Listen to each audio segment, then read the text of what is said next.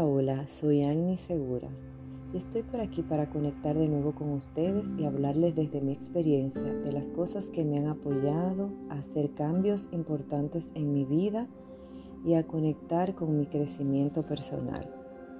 Tal como les conté en el episodio pasado, salí de la depresión y volví a conectar con la ilusión y los sueños.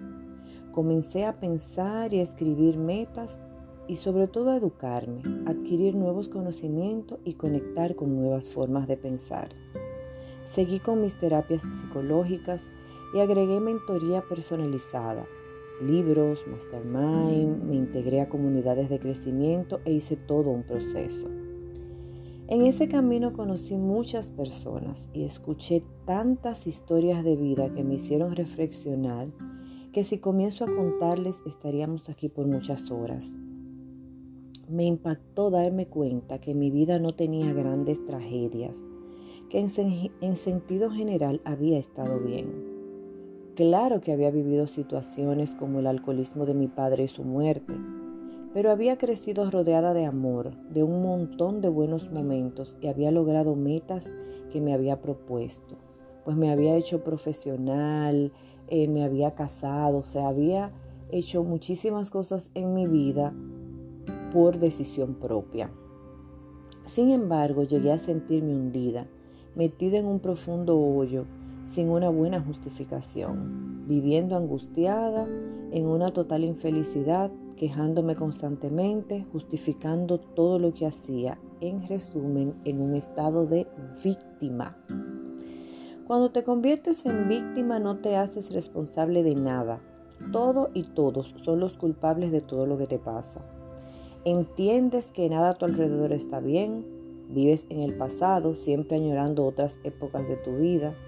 Entiendes que nada es lo que habías soñado. Si no tienes pareja, quieres una. Si tienes una, no es la persona que habías soñado. Si tienes hijos, no se comportan como te gustaría. Tu trabajo no te satisface y vives criticándolo. No tienes dinero suficiente. Dios se olvidó de ti. Tu familia es una carga, tus amigos no te comprenden, en fin, nada funciona.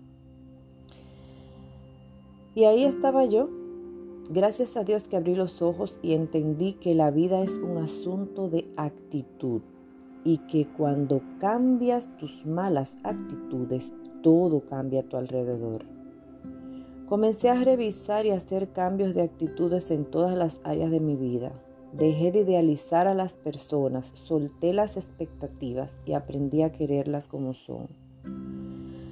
Aprendí que yo atraigo a mi vida todo lo que me pasa. Ahora celebro las buenas experiencias y analizo los aprendizajes para saber por qué los atraje a mi vida. Pues para mí en la vida no hay nada malo, todos son aprendizajes, muy buenos momentos y aprendizajes que me ayudan a crecer y avanzar.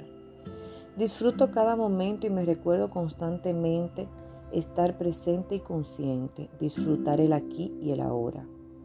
Claro que cojo piques, que me molestan muchísimas cosas, que a veces me siento fuera de lugar, que me da vergüenza, que tengo bajones de ánimo, etcétera. Sin embargo, como soy consciente de estos momentos, puedo hacer que duren menos. Recogerme antes de regarla en grande, tomar una pausa, en fin, no permitir que esas emociones me controlen. Les recomiendo leer el libro Transforma tu actitud de Enrique Canela.